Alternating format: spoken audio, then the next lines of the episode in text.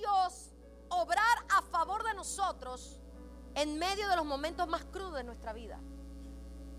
Porque hay que estar, hay que estar claro, los últimos años han sido duros. Yo no sé para usted, pero para mí han sido duros. Pero ayer yo, yo estaba en un lugar y yo, yo iba caminando y yo le decía a mi esposo hace muchos años, un día vamos a entrar a ese lugar. Y él, él, es, él es alguien que, que, yo, yo no, yo siempre digo, él, él es una persona que él ni me dice A ni B. Yo creo que él cree lo que yo digo. O me ve y no me dice nada, dirá pobrecita que loca. Pero él no dice nada, él no me apaga la fe. A veces cuando me la apaga le digo, no me la apagues. Pero íbamos siempre caminando y yo le decía, un día vamos a estar ahí. Y él me miraba. Y un día tú vas a ver, un día vamos a estar ahí. Y ayer nosotros estuvimos en ese lugar. Cuando nosotros salimos de ese lugar, yo le dije, ¿cuántos años yo pasé en este lugar y te dije que íbamos a entrar a ese lugar? Porque nuestra fe nos va a llevar a lo desconocido.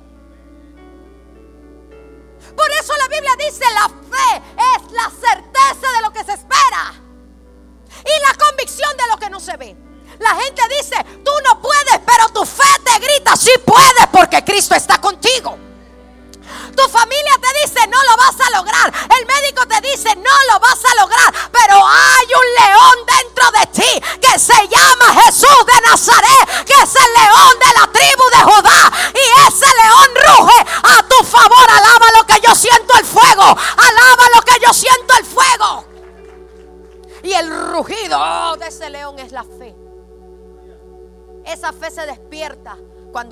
quebrado. Esa fe se despierta cuando todo se ha caído. Entonces este hombre, que era un principal de la sinagoga, te voy a decir algo interesante. En ese tiempo, si usted se lee los evangelios, usted se va a dar cuenta que a Jesús no lo querían. Y usted quiere que uno lo quiera. Es porque la Biblia dice que hay que amar al prójimo. Sí, hay que amar al prójimo, pero lastimosamente la persona que vive para Dios va a tener más enemigos que amigos. Porque bíblicamente Pablo los tuvo, Pedro los tuvo, Moisés los tuvo, bueno, todo el mundo, David los tuvo, Jesús los tuvo. Y los que le estaban haciendo guerra a Jesús no era el pueblo, eran los conocedores de la ley. Los que según saben Biblia y los que más a veces uno le hacen guerra, esos, esos cristianos añejos de 70 años que tienen la fe agua y quieren aguársela a uno. El Señor los reprende en el nombre de Jesús. La neta es la neta, como dicen los mexicanos, la verdad es la verdad.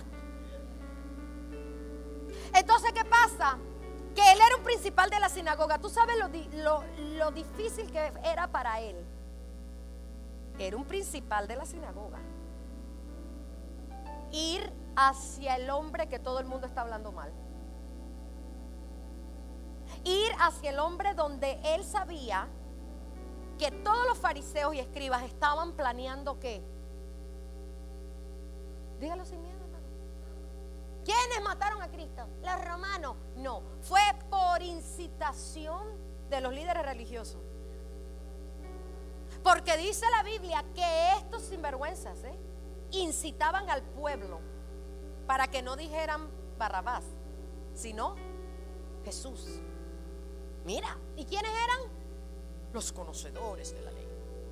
Por eso yo tengo mucho cuidado cuando leo la Biblia de no caer como una farisea. Porque si yo tengo, si yo quiero conocer la Biblia, si Dios quiere que yo conozca la Biblia, es para que yo me dé cuenta quién soy. No para simplemente que me dé cuenta cómo andan los demás. Porque mucha gente lee la Biblia es para, para tirarle la palabra a otros, pero no para, para uno mismo. ¿Sí o no? Entonces, si tú conoces la Biblia, si tú estás estudiando la Biblia, es porque Dios quiere que tú conozcas quién eres tú. ¿Qué necesitas? Y después cuando Dios nos restaura, entonces Él nos da la capacidad de ayudar a otros. No de restaurar a otros, esa es la tarea de Dios. Tu tarea es ayudar. Cuando tú lees la Biblia, tú amas al prójimo, aunque el prójimo no te ame a ti. Porque la Biblia no dice que amarás a tu prójimo como a ti mismo y recompensa, ellos te van a amar. No. Y Jesús sabía que Jesús, Jesús sabía la, la cantidad de enemigos. Tenía uno dentro de los doce, que era Judas. Siempre hay un traidor. Los traidores son inevitables. Voy a decirlo otra vez. Hay gente que dice, es que yo no voy a la iglesia porque fulano, pero si en todos lados hay traidores, en los trabajos, en la familia, sobre todo en la familia. Delante de ti te y detrás ahí te encargo, como dice una amiga. Eso en todos lados hay. Entonces queremos venir a la iglesia, exigir que en la iglesia no pase nada. Yo, y somos, mire, somos terribles en la iglesia. Sí, así somos. Aceptamos que sean hipócritas con nosotros en el trabajo, aceptamos que sean hipócritas con nosotros en la familia, es más, hasta comemos con ellos. Cuando la Biblia dice que no hay que estar comiendo con los hipócritas. Ah, pero allá sí, porque como es la, tú sabes, como es fulano, es sultano en el trabajo, se andan echando para acá, pero ahí se comen tres tacos. Pero en la iglesia, si algo no nos gusta de alguien, de una vez nos vamos. Soportamos toda cantidad de basura afuera, pero en la iglesia no. Aquí queremos que todo el mundo ande recto, menos nosotros. Nosotros andamos chuecos, pero la gente tiene que andar recta. Por eso la palabra, diga la palabra, me va a decir quién soy yo. No solo cómo son los demás. Porque la Biblia dice, saca primero qué? La viga. Yo no sé de qué viga habla la palabra, pero una viga es una viga. Y después saca la paja. ¿Qué le está diciendo Dios a usted? Tu lío es más grande que el del otro. Resuelve lo tuyo para que puedas resolver el problemita de los demás. Yo nada más digo lo que dice la palabra, al que no le guste ni modo. El asunto es que Jairo estaba viviendo en una época, hermanos queridos, líderes, en una época muy difícil porque su hija se enferma. ¿Cuántos aman a sus hijos? Ok, se enferma su hijo, su hija. Era un principal de la sinagoga, era una persona de dinero, porque esa gente era de dinero. Tenía una buena casa, una buena posición. Que no es malo tener plata. Hay gente que nacimos para clase media. Y yo digo que la clase media es la peor porque no estamos ni bien ni mal. Los ricos porque están ricos y los pobres porque los ayudan otros. Y nosotros estamos en la mitad de ese sistema, pero no vamos a hablar de eso. Pero él estaba en una buena posición económica. Y él iba a la sinagoga. Y resulta ser que cada vez que Cristo eh, eh, predicaba en la sinagoga, la gente se ponía brava. Y querían apedrearlo. Y estaban planeando para matarlo. Y él escuchaba, hermana, él escuchaba todo eso porque usted le hace la Biblia y se va a dar cuenta que cada vez que Jesús hacía un milagro, en vez de que la gente celebrara, los religiosos se ponían bravos. Claro, porque no eran los familiares de ellos, ¿no? Yo, yo ¿cómo me voy a enojar que Dios te haga un milagro? ¿Cómo yo me voy a, enojar que Dios te dé un carro nuevo? ¿Cómo yo me voy a enojar que Dios te dé una casa nueva? Ay, ¿cómo la va a pagar? Ese no es tu problema, tú no la vas a pagar, la va a pagar el que la agarró. Alégrate. Y si ni Dios lo permita, pasa algo y se la quita, no diga, ya sabía, entristécete. Ese no es tu business, no te metas en la fe de la gente. No te metas con la fe de nadie. La fe de esa persona es comprarse un Rolls Royce, pues déjalo, esa es la fe de él. Yo tengo mi fe de un Camry. Esa es mi fe. Pero el otro tiene una fe de un carrazo, un Lamborghini, lo que sea. Pero esa es la fe de la gente. Es que para pantallar, lo que ese problema es entre él y Dios. Entonces nosotros estamos en esta sociedad donde la viga nos tiene así, ¿ves? Pero nos da suficiente vista para mirar a la hermana. Tenemos vigas en nuestros ojos y no podemos entrar a esas vigas en el 2020 tenemos que romperla hoy. Ah, mira, hay cosas, ah, ah, hay cosas que pasan. Y, yo antes opinaba mucho. Yo lo reconozco, ¿eh? Yo reconozco. Ha pasado un tiempo y han pasado muchas cosas, como dice una canción vieja de Bicosí. Y yo me quedo. ¿Qué, Clarice, tú qué crees? Ah, no, eso es de entre Mira cómo, uno, mira cómo los golpes a uno lo, lo hacen madurar. Oye, ¿tú qué opinas que fulana? Ese es problema entre él y Dios. Si yo soy su amiga o su amiga, yo lo apoyo. Pero sus enredos que sean entre él y Dios. Si se cae, yo lo apoyo. Si hoy está contento, yo me alegro. Y si mañana está triste, yo me entristezco. Pero mi trabajo es ¿qué? Quitar mi viga. Por eso no podemos entrar en vigas al 2020. Porque el 2020 es el año de la visión.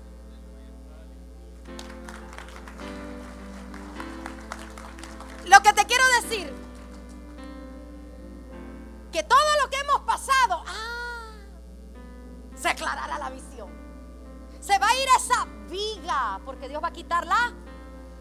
Pero hay un proceso para que se quite la viga. ¿Cuántos quieren conocer ese proceso? Ok, se lo voy a decir rapidito. Lo primero que hizo Jairo, vino a Jesús. Subráyalo en su Biblia. Dice el 22, y vino uno de los principales de la sinagoga. Lo primero es ir a Jesús. Subráyalo eso, ir a Jesús. No es ir donde mí. Es que ese es su trabajo. Sí, yo oro por ti, pero yo también tengo mis líos. Se me va a olvidar en algún momento orar por ti. Yo tengo que pelear mi batalla. Nosotros los que predicamos estamos como empujando la gente, empujando los que cantan y empujando y andamos los, que ministran están empujando, empujando, pero a Jairo ¿qué lo empujó? La tragedia. Si no hubiera sido por su hija, él no va a Jesús. Él vino a Jesús a pesar de la mala fama que estaban hablando de Jesús. Cuando tú estás en el problema, a ti no te gusta, a ti no te importa si están hablando mal del pastor, a ti no te importa si están hablando de las líderes, a ti no te importa si están hablando de los músicos o de la predicadora gritona que a veces viene por aquí. No, cuando tú estás en problema, a ti no te importa lo que la gente hable. Tú ve corriendo a Jesús, tú ven a Jesús, haz lo que hizo Jairo. Él fue a Jesús. Número uno. Número dos, él vio a Jesús. No es solamente venir, es verlo a Él. Mucha gente viene a la iglesia, pero no ve su gloria y dicen, yo no sentí en el culto. ¿Cuánto han, dicho eso? Sean sensation. ¿Cuántos han dicho eso? Nadie. ¿Verdad? Tú y yo lo hemos dicho, nosotros somos cristianos terrícolas de esta tierra. Aunque no estamos aquí, no somos de aquí, pero nos vamos. Ya tú sabes el enredo. Hasta que Dios me dijo, no, el problema no es mi casa, eres tú, arréglate. Ok, Jesus. Yo puedo ir al culto más frío. Yo salgo bien bendecida. ¿Por qué? Porque yo me meto en la presencia de Dios. Tú tienes que venir a Jesús, pero no venir y quedarte a ver, a ver qué. No, Él lo vio. Tú sabes lo que es tratar de ver a Jesús. A él no le importó la fama que tenía, a él no le importó que era un principal de la sinagoga, a él no le importó lo que la gente decía. Acuérdate que donde Jesús iba, las multitudes le seguían.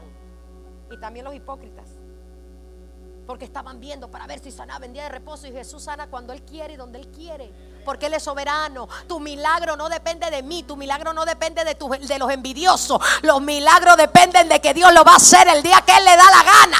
Alaba la gloria de Dios. Si los envidiosos, pues allá ellos, yo no voy a pelear con ellos, pero mi milagro no depende de ellos. Ni le tengo que pedir permiso, porque yo me he acercado a Jesús para verlo. Tú no te puedes acercar a Jesús, no, porque es un domingo. No, no, no, no, tú te tienes que acercar a Jesús. La manera de acercarse a Jesús es porque tú lo quieres ver. ¿Cuántos quieren verlo? Yo no sé tú, pero yo quiero verlo, yo quiero verlo, yo quiero verlo. Yo quiero verlo en esta mañana, dice número dos, que le vio.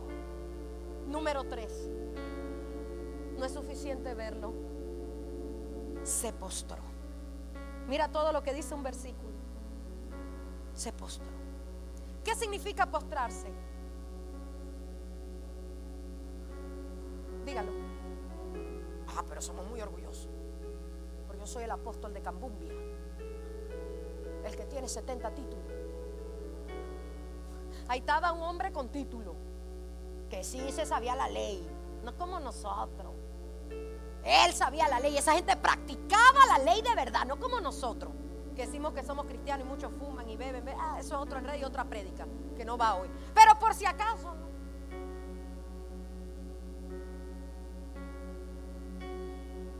Se postró. ¿Qué significa?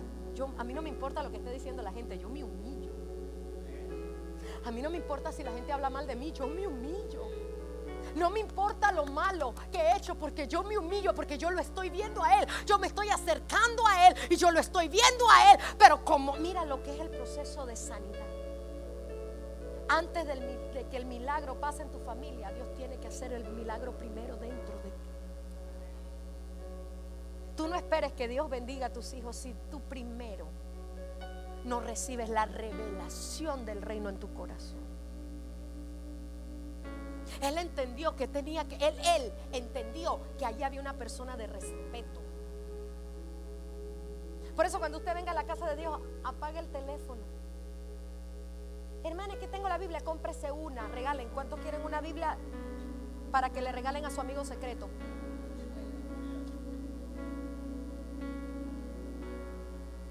Que venir con Biblia a la iglesia. ¿Qué pasó? Es que estamos en otro tiempo, por eso es que la iglesia en los 70, en los 80 se distinguía porque nosotros andábamos. Y yo, te, y yo, yo, no, y te voy a decir, yo estudio con mi teléfono porque hay 70 versiones. Y me encanta leer todas las versiones habidas y por haber. Ahora, si usted tiene el teléfono y lo pone en modo avión, no hay problema. El problema es que no lo Facebook. No, está bien. Si usted puede, una persona, usted traiga su, teléfono, póngalo en modo avión. Al menos que estemos transmitiendo en vivo y saludamos a todos los que nos ven y a los que no nos ven también. Eso no es problema, eso no es pecado. Yo no soy religiosa. El asunto es que vamos a venir momentos de crisis. Va a venir momentos de crisis. Donde tú vas a tener que tomar una decisión, donde todo el mundo va a tener que ver lo que tú vas a hacer. O es mi hija o es mi orgullo. O es mi familia o es mi posición. Él no le importó su posición, él se postró. ¿Estaremos dispuestos a hacerlo ahora? Al menos que usted tenga una condición que no lo pueda hacer, yo lo respeto. Pero cuando uno está con el dolor, a uno, no le importa el dolor en la espalda, ni que le truene a uno la rodilla cuando viene el dolor y la angustia, uno se olvida de todo y es lo que Dios quiere. Esta es la manera de aclarar la visión. Tú no puedes aclarar, tú no puedes sacar la viga si tú no dejas tu orgullo a un lado y le dices, no vuelvas a mí porque no me caes bien. No me has hecho bien. ¿A cuántos el orgullo le ha hecho bien? Pero si el Señor al, al altivo lo mira de lejos, no te va a ir bien. No te va a ir. Él se postró. ¿Qué más hizo? Se postró, dice, y vino, lo vio, se postró y mire la clave. No es suficiente postrarse. Pero ¿cómo le rogó? ¿Le rogó? Dígalo. ¿Por qué Dios no contesta las oraciones? Porque venimos los dos, una vez a la semana. Padre, ¿tú te acuerdas? Ah, tú conoces mi petición.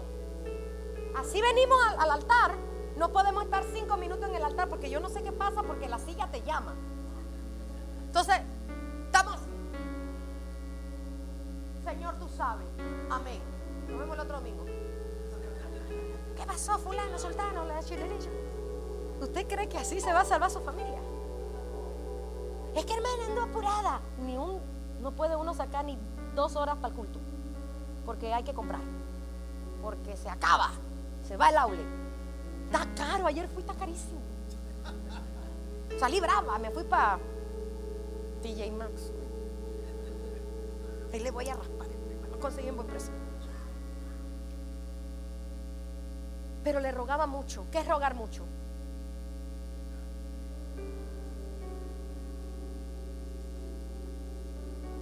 La gente lo estaba viendo a él orando. Oh my God.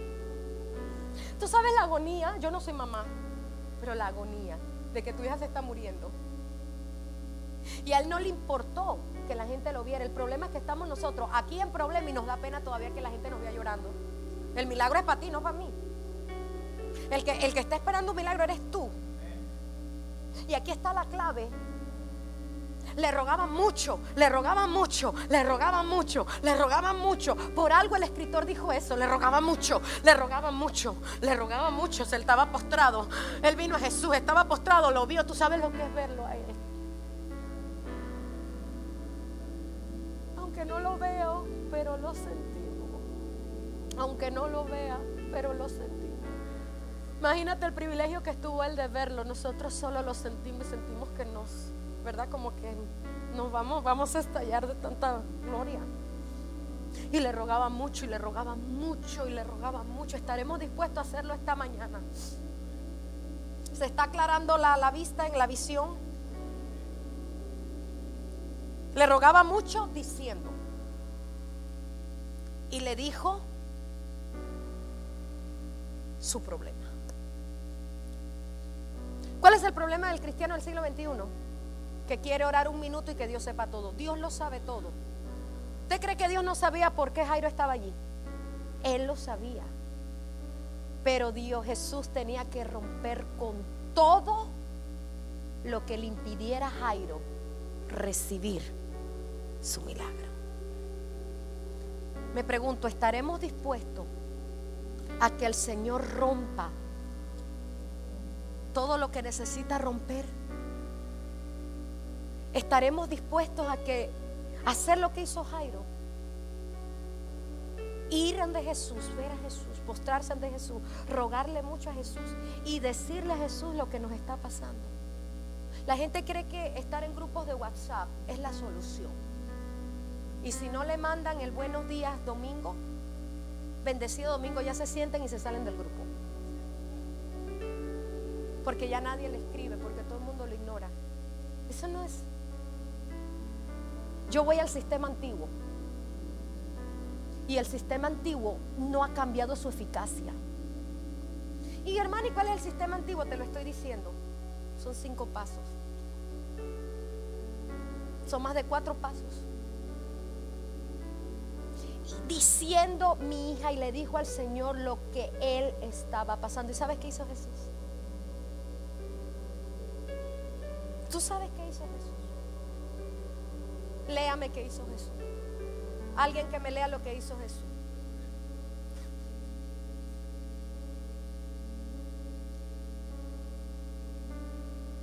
Fue con él. Ahora aquí voy a resumir todo porque es mucho. Se necesita una campaña mínimo para decir lo que yo prediqué este, eh, eh, esto en, en una campaña y no me alcanzó de todo lo que el Señor se lo estoy resumiendo en un momentito. Ok, Alejandro, te voy a poner de ejemplo. ¿Qué, qué dice la escritura? Y Jesús qué? Fue con él. Jesús fue con él. ¿Por qué Jesús fue con él? ¿Por qué Jesús fue con él? Jesús estaba ocupado porque la gente lo pero en medio de la multitud, un hombre valiente de una posición privilegiada le importó poco las multitudes. ¿Y qué hizo Jesús? ¿Qué hizo diferente Jairo a las demás? Se humilló. ¿Cuánta gente se acercaba a Jesús con problemas? Los que estaban allí, todos tenían problemas, ¿verdad? Pero ¿a cuántos acompañó Jesús?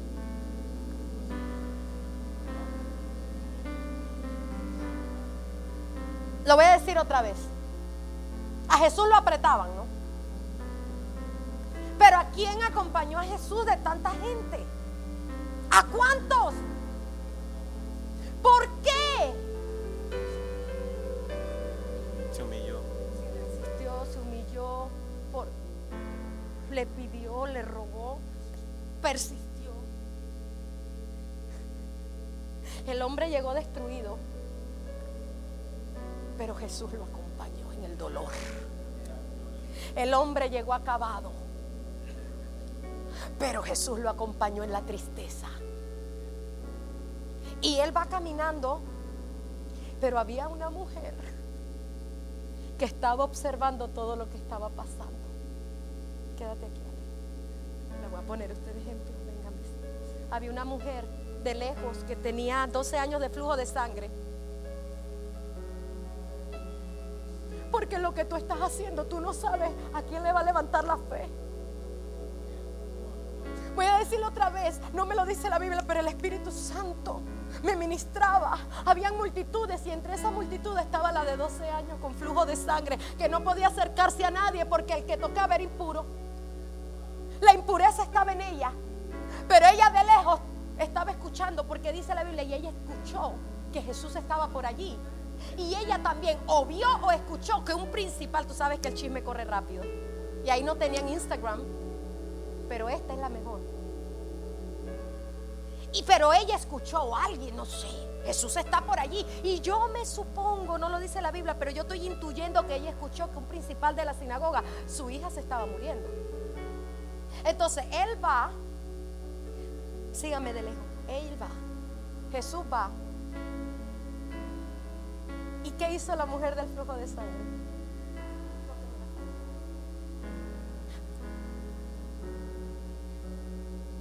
Mira, habían multitudes, pero solo dos.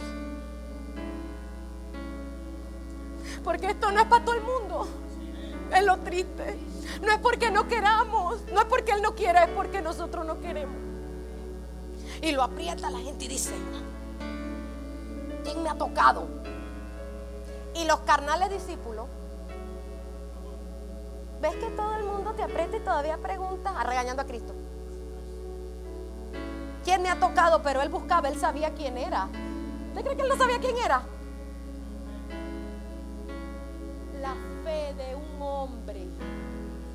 Levantó la fe de una.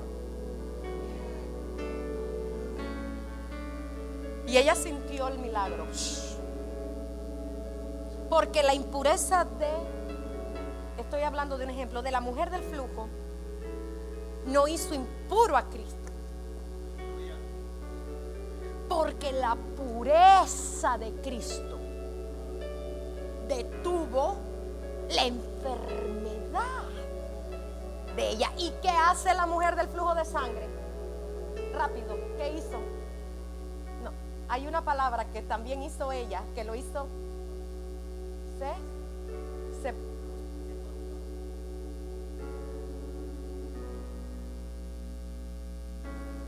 se postró. ¿Por qué se postró?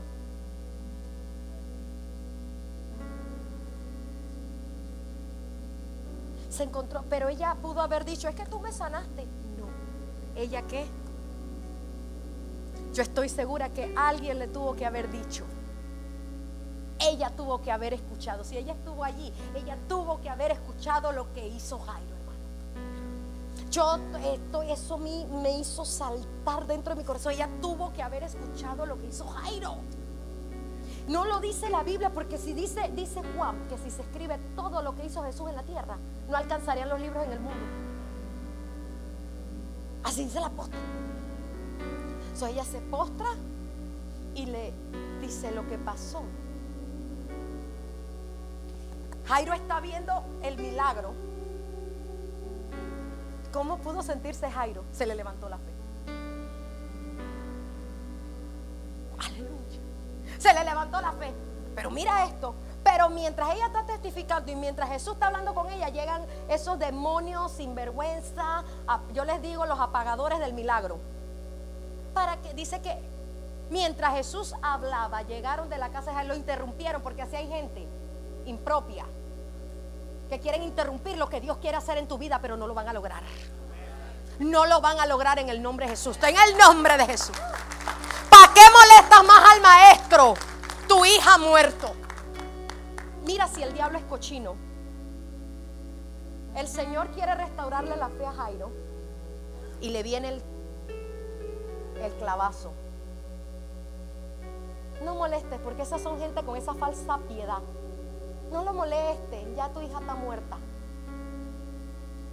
¿Dónde se fue la fe de Jairo? El milagro que, estaba, que había hecho Jesús. Porque eso es lo que quiere hacer el diablo. Que tu fe se vaya al piso.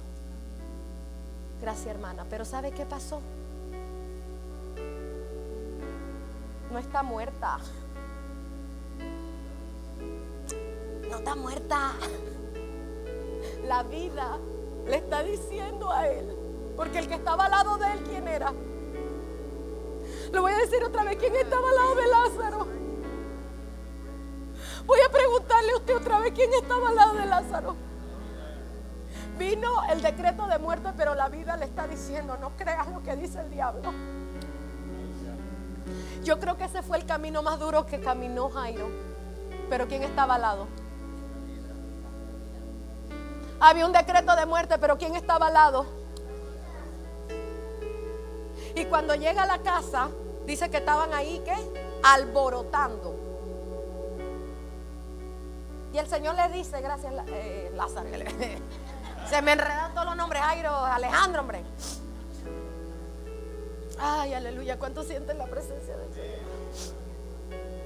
Dice la Biblia, y con esto termino, para resumir rápido. Llega Jesús y les dice, ¿para qué alborotan? No está muerta, está durmiendo. Y de llorar y de tragedia, porque así son los hipócritas, muchos que nos rodean, se comenzaron a burlar de Cristo. ¿Y qué hizo Jesús?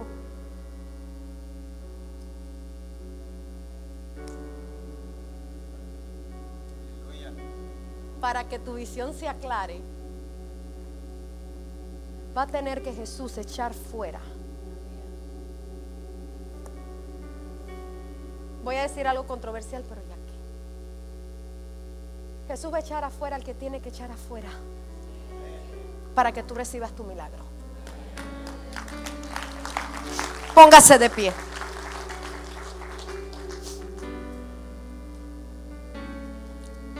Dice, Pero Jesús luego que oyó lo que se decía, dijo al principal de la sinagoga, dijo, no temas, cree solamente. Le está restaurando la fe. No permitió que le siguiese nadie. Y vino a la casa del principal y vio el alboroto y los que lloraban. Y entrando le dijo, ¿por qué alborotáis y lloráis? Y llegó Jesús regañando. ¿Por qué Jesús llegó regañando? Porque Jesús entendió que las lágrimas que estaba derramando esa gente no eran francas, no eran lágrimas sinceras, eran lágrimas de mentira. ¿Por qué alborotáis y lloráis? La niña no está muerta, sino que duerme. Y se burlaban de él. Mas él echando fuera a todos. ¿Estás listo para que el Señor eche fuera todo lo que no es de él?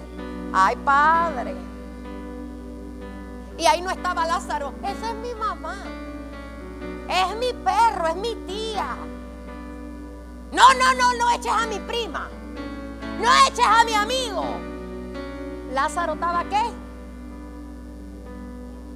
Eh, ¿Qué? Perdón, Jairo, gracias. Jairo estaba qué?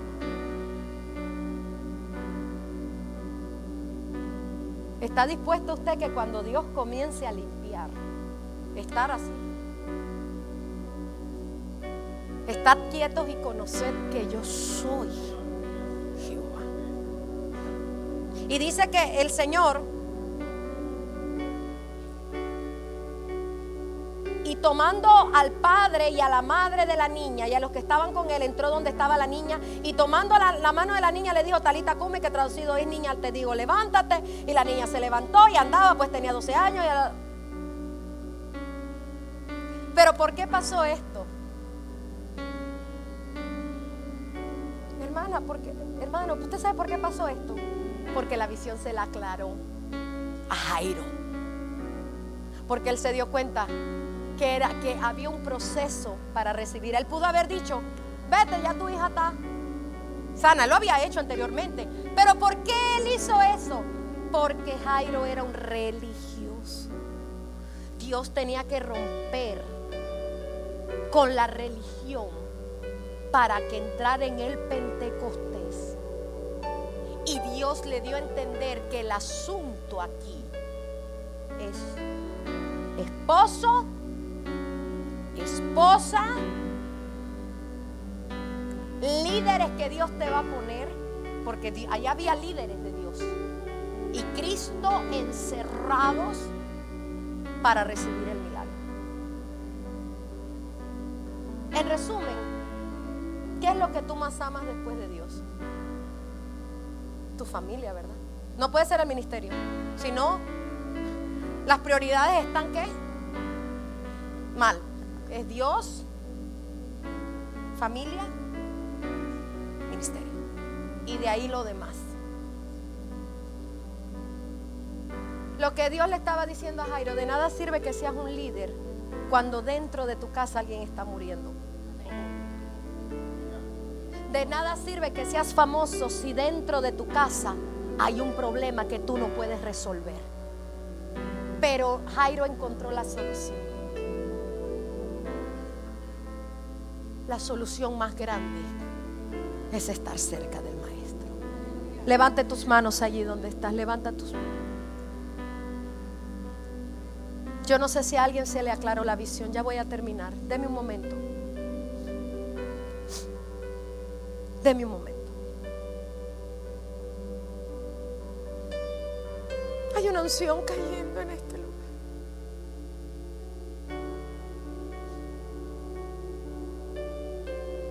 Yo sé que Jairo no entendía. Jairo no entendía, Jairo no entendía, Jairo no.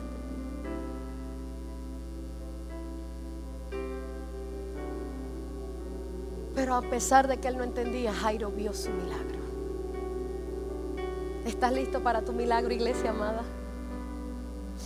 ¿Estás listo para ver el milagro en tus hijos? ¿Estás listo para ver el milagro en tu matrimonio? ¿Estás listo para ver el milagro? Padre, yo no quiero esperar al 2020, ya quiero que me aclares la vista. Ya quiero ver tu gloria como nunca, Padre, la iglesia.